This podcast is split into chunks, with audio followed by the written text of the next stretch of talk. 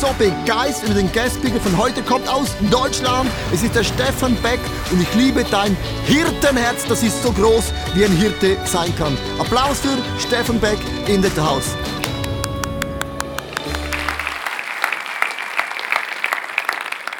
Ja, einen wunderschönen guten Morgen. Ich freue mich und es ist mir wirklich immer wieder neu eine Ehre, zu euch sprechen zu dürfen, zu euch kommen zu dürfen.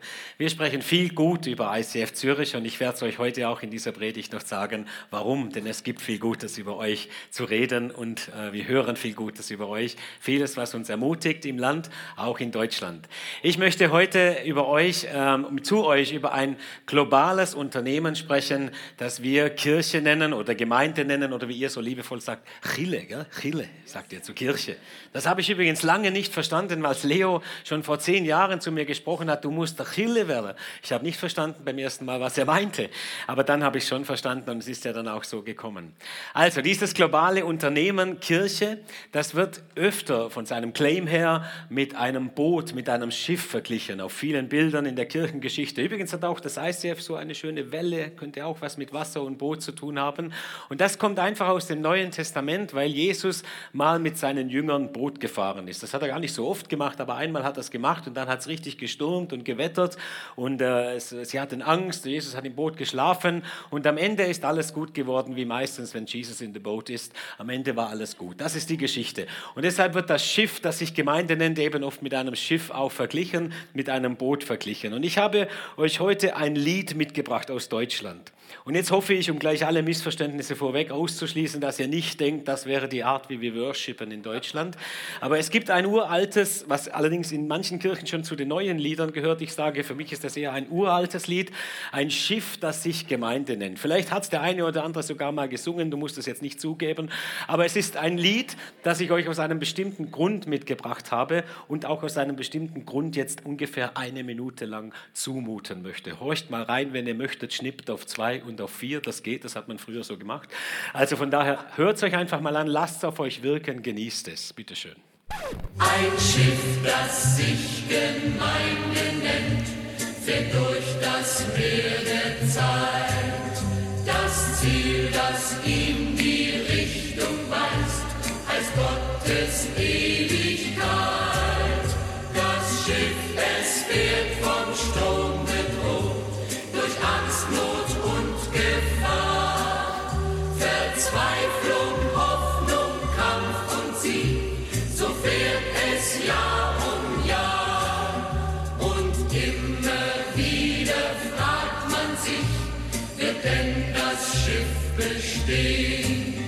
Erreicht es wohl das große Ziel, wird es nicht untergehen? Tut schon weh, gell?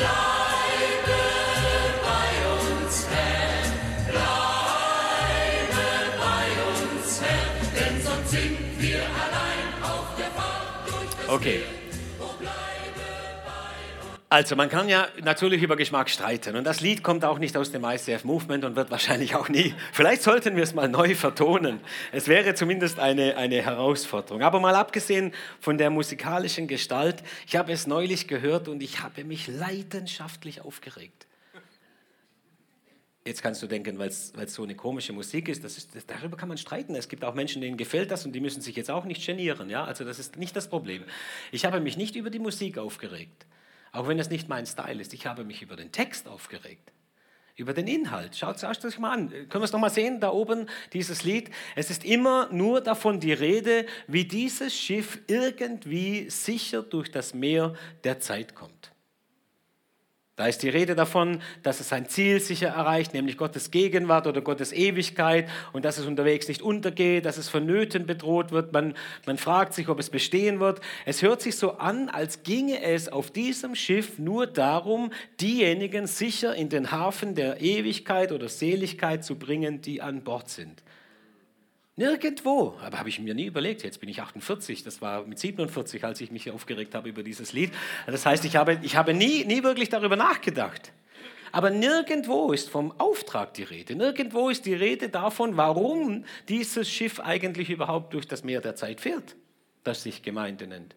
Immer nur geht es darum, dass es am Ende den Hafen erreicht und in der Seligkeit irgendwie ankommt. Die Wahrheit ist aber, dass dieses Schiff gar nicht in Fahrt ist, ihr Lieben, um sicher den Hafen zu erreichen. Es ist gar nicht der Auftrag dieses Schiffes, in erster Linie nur seine Passagiere sicher in den Hafen zu bringen. Oh, schon mal darüber nachgedacht? Es ist wirklich nicht der erste Auftrag. Und warum nicht? Warum ist es nicht der Auftrag dieses Schiffes in erster Linie, seine Passagiere sicher in den Hafen zu bringen? Weil das Schiff, das sich Gemeinde nennt, ein Rettungsschiff ist und kein Kreuzfahrtschiff, ihr Lieben. Das dürfen wir nie vergessen. Nie vergessen. So sehr es uns auch gefällt und so cool die Ausstattung und die Technik an Bord ist, und die ist nicht schlecht im ICF, aber wir dürfen nie vergessen, das ist ein Rettungsschiff, auf dem wir uns hier befinden. Das ist kein Kreuzfahrtschiff. Und darüber möchte ich heute mit euch reden. Zwei Bibelstellen aus dem Neuen Testament, wo das noch einmal deutlich wird, dass die Kirche ein Rettungsunternehmen ist. Als Gott Jesus auf diese Welt gesandt hat, da heißt es, der Menschensohn, also Jesus ist gekommen. Warum? Um ein bisschen Boot zu fahren? Eine Seefahrt, die ist lustig, schalala. Nee, Warum ist Jesus gekommen? Zu suchen und zu retten, was verloren ist. Das ist der Auftrag von unserem Jesus. Und wer hat die Kirche gegründet? Kannst du sagen, seine Jünger, aber warum haben sie sie gegründet? Wegen Jesus. Der Gründer von der Kirche hatte den Auftrag zu suchen und zu retten. Das war der Grund, warum er da war, was verloren ist. Und Jesus sagte später seinen Jüngern, als er sie zurückgelassen hat und in den Himmel zum Vater ging, mir, also Jesus ist gegeben, alle Macht im Himmel und auf Erden, darum geht ihr jetzt hin zu allen Völkern und macht die Menschen zu seinen Jüngern, tauft sie auf den Namen des Vaters und des Sohnes und des Heiligen Geistes, lehrt sie halten alles, was ich euch geboten habe. Das ist der Auftrag, Menschen zu suchen und zu retten. Und dann ganz lapidar, Punkt, heißt es noch am Schluss, und seid gewiss, ich bin jeden Tag bei euch bis zum Ende der Welt. Wer möchte gerne, dass Jesus bei ihm ist? Ich auf jeden Fall. Weißt du, wann Jesus bei dir ist? Wenn du seinen Auftrag erfüllst. Sonst hat er gar keinen großen Grund. Das war jetzt ein bisschen zu frech, das weiß ich, aber, aber es ist schon ein bisschen wahr.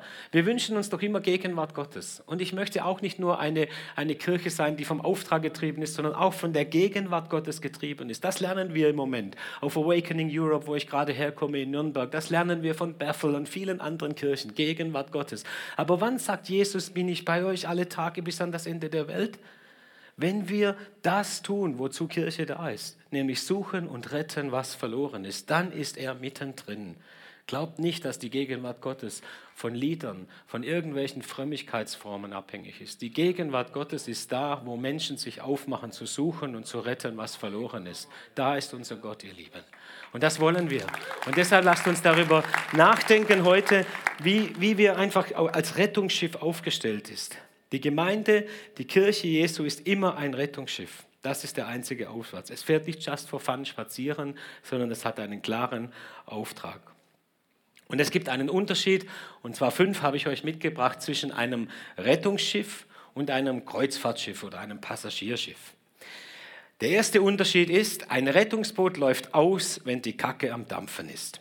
Das ist ein Riesenunterschied zu allen anderen Schiffen. Ich habe letztes Jahr den Bootsführerschein gemacht. Ich bin jetzt 48 und mit 48 machen Männer sich solche Gedanken wie zum Beispiel, was habe ich denn im Leben vielleicht verpasst oder noch nicht gemacht und was müsste ich vielleicht noch tun.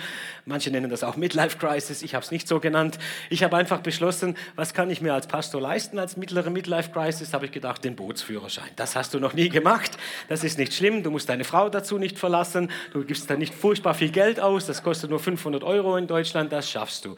Also habe ich den Bootsführerschein gemacht und war richtig glücklich. Ich musste wieder pauken, was lernen, eine Prüfung ablegen, habe ich schon lange nicht mehr gemacht und gewonnen. Ja, also ich habe jetzt den Bootsführerschein. Übrigens habe ich nicht den Segelbootführerschein gemacht. Das verstehe ich übrigens nicht. Also ich will jetzt den Seglern nicht zu nahe treten, aber ich verstehe nicht, wie man segeln kann, wenn es noch Motoren gibt.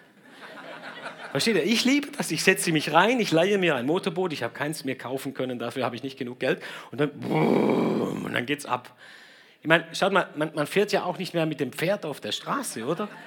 Sondern man hat die Pferde genommen und alle unter die Motorhaube gepackt. Deshalb habe ich gedacht, komm, Motorboot, das ist mein Ding. Also fahre ich Motorboot. Aber jetzt noch einmal zurück zu den Seglern. Was haben die Segelbootfahrer und die Motorbootfahrer gemein?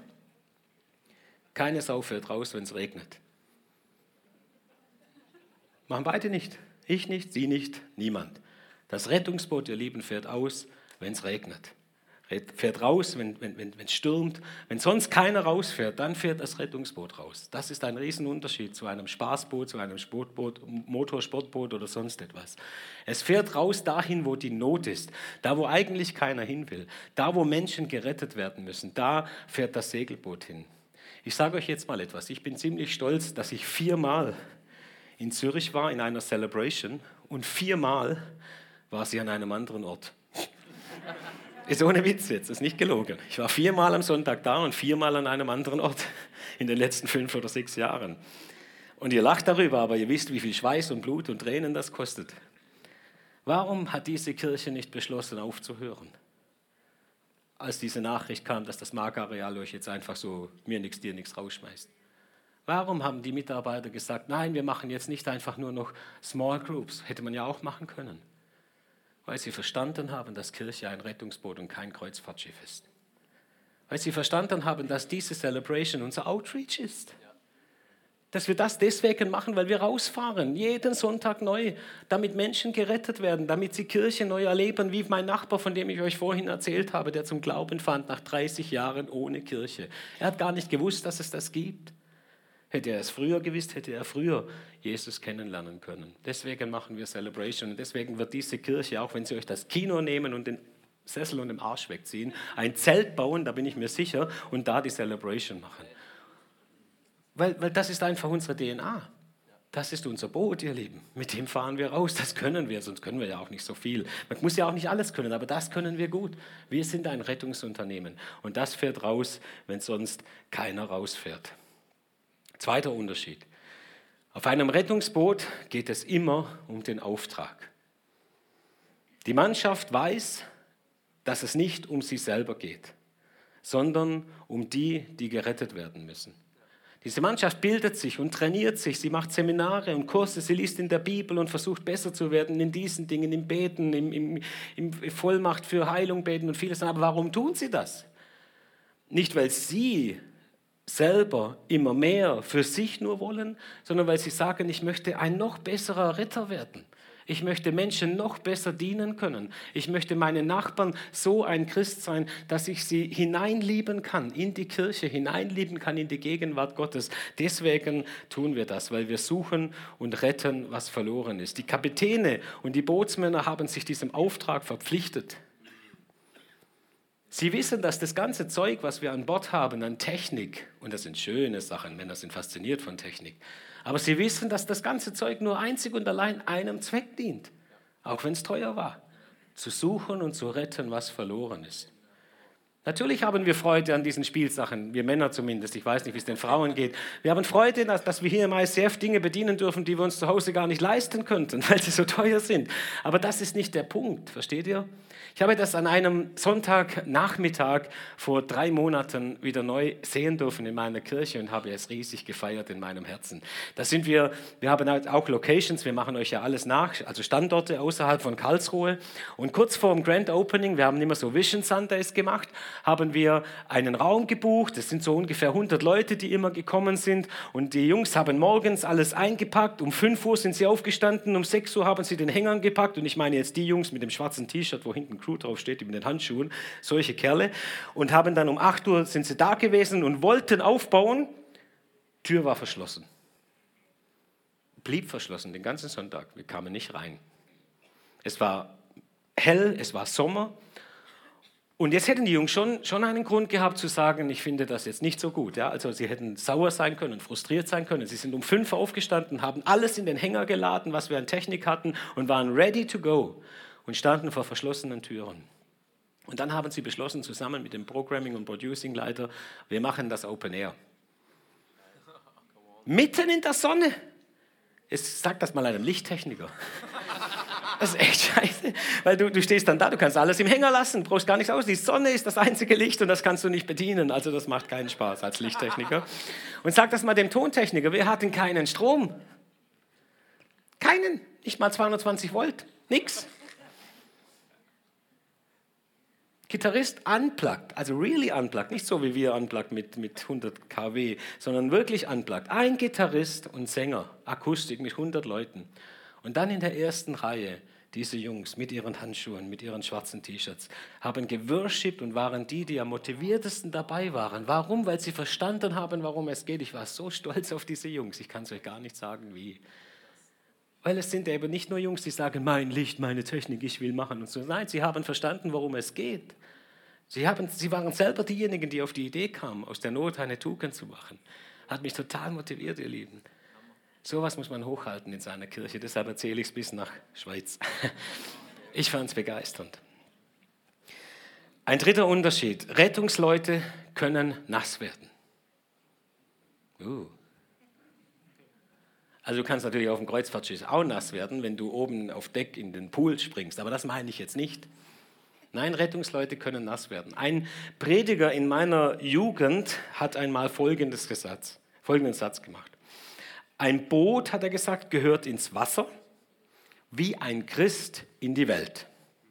Da war ich noch bei ihm. dann hat er gesagt, das Wasser gehört allerdings nicht ins Boot. Hm, habe ich überlegt mit 16. Wie geht das? Leben in der Welt, aber sich von der Welt nicht nass machen lassen. Das klingt gut, ne? Die Frage ist, ob es geht. Ob es wirklich geht. Was er gemeint hat, weiß ich und das war nicht schlecht. Aber wenn du meinst, du könntest zu dieser Rettungscrew gehören und Menschen retten, die verloren sind auf hoher See, ohne dabei nass zu werden, dann täuschst du dich. Das geht nicht. Das wäre auch zu schön, oder? So machst du einen Missionseinsatz unter sicherer Haube, geschützt, ja, keinen Spritzer abkriegen, ja, nicht zu weltlich. Vor lauter Angst, versteht ihr? Ich will nicht sagen, hey, es wäre verkehrt, wenn wir uns in der Welt auflösen würden, keine Frage, aber da gibt es eine Spannung. Jesus hat mal gesagt, ihr seid in der Welt, aber nicht von der Welt.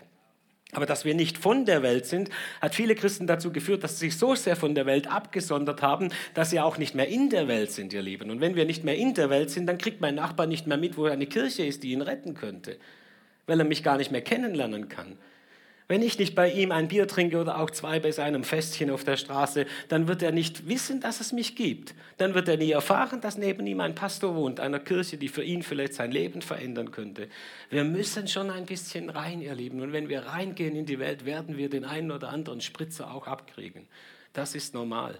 Du kannst nicht retten und meinen, dass du dabei nicht nass wirst. Da bleibt eine Spannung, ich gebe es zu und ich will sie jetzt gar nicht auflösen. So ein guter deutscher Theologe würde das jetzt perfekt auflösen. Habe ich gar keine Lust dazu, weil ich glaube, darum geht es gar nicht. Aber man kann nie ein guter Rettungsschwimmer werden, wenn man Angst vor dem Wasser hat, ihr Lieben. Und ich möchte euch bitten, das noch einmal zu überprüfen. Vielleicht bist du einer, der, der viel zu gern badet, dann gilt das, was ich dir jetzt gerade sage, nicht.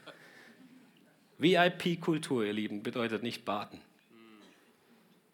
Da hatte er mich falsch verstanden. VIP-Kultur im ICF bedeutet, ins Wasser springen, um Menschen zu suchen und zu retten, weil sie verloren sind, ihr Lieben. Versteht ihr? Das ist schon ein Unterschied, als mit ihnen zu baden, weil das Wasser so schön ist. Das meine ich nicht. Wir wollen Menschen schon herausretten aus ihrer Verlorenheit, aber wir brauchen dazu Menschen, die keine Angst haben vor der Welt. Das ist übrigens die Welt, die unser Gott geschaffen hat, ihr Lieben. Und nicht alles in dieser Welt ist verkehrt, nur weil es zur Welt gehört. Das, das wäre ein falsches Verständnis. Also, Rettungsleute können nass werden. Kreuzfahrer bleiben trocken, es sei denn, sie springen in den Pool. Ist aber auch langweilig, oder? Das ist nur brav, oder? Auf dem Kreuzfahrtschiff sind brave Menschen. Auf dem Rettungsboot, das sind brave, ja, das ist doch was anderes, also mutige Menschen. Viertens, auf einem Rettungsschiff gibt es äh, keine Passagiere. No passengers at all. Keine. Das musst du dir mal auf der Zunge zergehen lassen. Es gibt eigentlich nur die Mannschaft und die Geretteten. Und wenn die Geretteten an Bord kommen, dann werden sie Teil der Crew. Das ist ganz normal. Da hast du vielleicht noch nasse Füße und bist schon Teil der Crew. Heißt ja nicht gleich, dass du das Steuer übernehmen müsst oder die Wiederbelebung oder sowas. Das muss man vielleicht auch erst lernen. Vieles kannst du lernen, aber denke nicht, es gibt so eine Zwischenphase, wo du nicht hü und nicht hot bist. Du kannst nur verloren sein, einer, der gerettet werden muss, Oder du bist Teil der Crew, aber dazwischen gibt es nichts, ihr Lieben. Biblisch gesehen gibt es dazwischen nichts. Verloren oder gefunden. Und gefunden heißt nicht Kreuzfahrtschiff. Und gefunden heißt, ich bin Teil von der Rettungscrew, die, die auf dieser Welt ist, genauso wie Jesus zu suchen und zu retten, was verloren ist. Das heißt, es gibt eigentlich nur zwei Möglichkeiten. Und diese zwei Möglichkeiten möchte ich uns heute am Ende dieser Predigt auch noch einmal geben. Entweder du streckst deine Hand aus nach oben, weil du sagst, ich möchte gerettet werden. Oder du streckst deine Hand nach vorne aus und sagst, ich möchte mit dabei sein, andere zu retten. Diese zwei Richtungen gibt es. Aber du kannst nicht dastehen mit den Händen in der Tasche. Das ist nicht Kirche. Und mal gucken oder ein bisschen winken. Das ist Kreuzfahren, ihr Lieben, aber nicht auf dem Rettungsboot, nicht bei der Kirche Jesu Christi. Du kannst wie ich als Allianzvorsitzender in Karlsruhe, so für die Charismatiker mache ich so Worship und für die Evangelikalen so, das ist so meine Worship-Haltung. Aber auf dem Kreuzfahrtschiff, da geht das aber, aber du kannst das nicht auf dem Rettungsboot machen. Da musst du entweder streckst du deine Hände aus und lässt dich retten oder du streckst deine Hände aus und fängst an zu retten. Das sind die zwei Alternativen, die uns Jesus gibt. Der letzte Unterschied, es gibt Regeln und Vorschriften an Bord eines Rettungsschiffes. Uh, Gebote, Werte, die diejenigen miteinander teilen, die auf Bord sind, also an Bord sind und Teil der Crew sind. Und das merkst du. Wenn du, wenn du da dazukommst auf einem Rettungsschiff, da gibt es schon klare Anweisungen, da gibt es Dinge, die man da tut und Dinge, die man nicht tut, da gibt es Werte, die diese Menschen miteinander verbinden, die vielleicht teilweise auch kollidieren können am Anfang mit deinen Werten. Du wirst das merken. Aber jetzt ist eines ganz wichtig. Ich persönlich glaube, dass der Auftrag größer ist und höher ist als die Theologie. Das ist ganz schwierig, weil das kann man jetzt super missverstehen. Ich sage damit nicht, es ist alles egal, was wir glauben und Lehre, vergiss es alles, aber ich glaube, dass es etwas gibt, was wichtiger ist als die richtige Lehre und die richtige Theologie. Ihr Lieben, wir können alles richtig machen oder sehen. Wir können Bücher drüber schreiben, Predigten halten und alles so richtig wissen und ganze Zeit damit beschäftigt sein. Viele Christen sind die ganze Zeit damit beschäftigt, nichts falsch zu machen. Und sie merken gar nicht, wie sie alles falsch machen, weil sie den Auftrag verhindern, weil sie den Auftrag nicht leben. Da kannst du keinen Fehler gemacht haben theologisch und dann kommst du im Himmel an und Jesus sagt, gut gemeint. Du weißt ja, was das heißt. Du hast es gut gemeint, weil du dachtest, das wäre unserem Gott wichtig, dass die Theologie stimmt, dass alles, dass die reine Lehre, dass man ja nichts falsch macht. Aber Leute, es geht vielmehr darum, dass wir retten, dass wir den Auftrag erfüllen. Und da kann man, muss man übrigens auch nicht immer alles perfekt richtig machen. Da kann man auch mal ein bisschen zu mutig sein und vielleicht auch mal fallen, da muss man halt wieder aufstehen. Wenn, wenn, man, wenn man den Auftrag verfolgt, ihr Lieben, dann ist man auf der Linie von Jesus und der Auftrag ist, dass wir unsere Kirche so machen, dass Menschen gerettet werden. Und habt doch ein bisschen mehr Vertrauen, dass dann dieser Gott, dem dieses Boot gehört, dieses Rettungsschiff, mit seinem Heiligen Geist schon dafür sorgen kann, und das erlebe ich immer wieder, dass an Bord dann schon ein Geist weht, dass die Menschen auch irgendwann lernen, was die Werte sind, die uns auf diesem Rettungsboot miteinander verbinden. Aber am Anfang geht es mal nur ums Retten. Retten, retten, reinziehen, reinziehen und fertig. Das ist ganz wichtig. Ich glaube, dass der Auftrag höher ist als die Theologie. Dieser Auftrag zu suchen und zu retten, was verloren ist. Ich möchte zum Schluss kommen und, und, und dann sein Bild zeigen, das mich ähm, nochmal ins Nachdenken gebracht hat. Das ist dieses Bild von einem Kind, das im Meer badet. Schön, oder? Was würde sagen, dem Kind geht's gut, oder? Sieht glücklich aus. Guckt bestimmt zu Mama oder Papa und die winken bestimmt auch am Ufer. Jetzt sage ich euch etwas, was Mama und Papa nicht wissen und ihr auch nicht und dieses Kind auch nicht. Dieses Kind ist ungefähr 150 Meter vom Ufer entfernt, in einer Strömung. Und es ist jetzt schon klar, dass dieses Kind aus eigener Kraft nicht mehr an Land paddeln kann. Und dass auch Papa, der das Rettungsschwimmerabzeichen hat, nicht mehr hinausschwimmen kann und wieder zurückschwimmen kann, weil die Strömung zu stark ist. Dieses Kind, ihr Lieben, ist verloren. Habt ihr das Bild? Hat sich jetzt was verändert? Nein, eigentlich nicht und doch. Äußerlich sieht es immer noch nett aus, oder? Aber wenn du das weißt, dann winkst du nicht mehr an Land, oder? Dann machst du nicht mehr, hallo Schatzi, wie geht's? Alles easy, happy clappy. Nein, was tust du? Du rufst um Hilfe, oder? Und jetzt stell dir vor, jetzt kommen die Rettungsleute mit dem Rettungsboot und fahren auf dieses Kind zu. Und du siehst das von Land und du denkst, was wollen die? Das Kind, um Gottes Willen, sehen die das oder hoffentlich fahren sie nicht drüber. Was soll das? Das badet doch nur, sagst du. Es geht ihm doch gut. Das ist die Situation von uns als Kirche in Europa, ihr Lieben. So stehen wir doch da. Wir erzählen Menschen, dass sie ohne Jesus verloren sind und die Menschen sagen sich, was heißt hier verloren? Mir geht's gut. Das bewegt mein Herz zutiefst. Das ist ein Riesenproblem. Was machen die Rettungsleute jetzt? Die Rettungsleute werden alles daran setzen, dem Kind und seinen Eltern und den anderen, die vielleicht noch mit da draußen rumschwimmen, zu erklären, was das Problem ist, oder? Würdest du doch auch machen. Du würdest doch nicht sagen, na ja gut, wenn es dir gut geht, dann bade halt weiter. Wenn du weißt, dass dieses Kind verloren ist, dass es abgetrieben werden wird, dass es verloren, dass es untergehen wird, du würdest es nicht machen, oder? Du würdest alles dran setzen. Du würdest in Engelszungen reden, dass dieses Kind kapiert, dass es sich retten lassen muss. Das nennt die Theologie Evangelisation. Das heißt, wenn wir so über den Glauben reden, dass Menschen spüren, dass sie ohne Jesus verloren sind. Jetzt sagst du vielleicht, ja, hey, da kriegen die Leute ja Angst. Drohst du jetzt mit, mit der Hölle oder sowas? Nein, das muss ich gar nicht. Ich muss nicht mit der Hölle drohen. Aber ich möchte vom Himmel erzählen, dass man ohne Jesus nicht da reinkommt. Denn es ist schon auch eine Wirklichkeit. Versteht ihr, wenn ich, wenn ich doch das weiß, dass jemand verloren ist und ich sage es ihm nicht, nur damit er sich nicht verunsichert fühlt, ja, was ist denn das für ein Mist? Würdest du deinem Kind nicht sagen, wenn es so knapp neben einem Abgrund steht, aber es sieht ihn nicht? Würdest du sagen, ich sage lieber nichts, sonst kriegt es noch Angst? So reden Menschen mit mir, dass ich denke, nein, ich meine, wenn ich nicht recht habe und wenn die Bibel nicht recht hat, dann kannst du mich einen Idioten nennen. Aber, aber, aber wenn die Bibel recht hat, dann bin ich es den Menschen schuldig, dass ich diesem Kind sage, dass es ohne Rettungsboot verloren ist und dass es gerettet werden muss. Und das möchte ich euch noch einmal neu, neu zurufen heute Morgen. Ist uns das eigentlich noch bewusst? Wisst ihr, wir leben jetzt nicht in Afrika, es geht uns relativ gut, uns in Deutschland und euch in der Schweiz. Aber wir dürfen uns nicht hinwegtäuschen lassen, nur weil die Sonne scheint, sind wir noch nicht gerettet.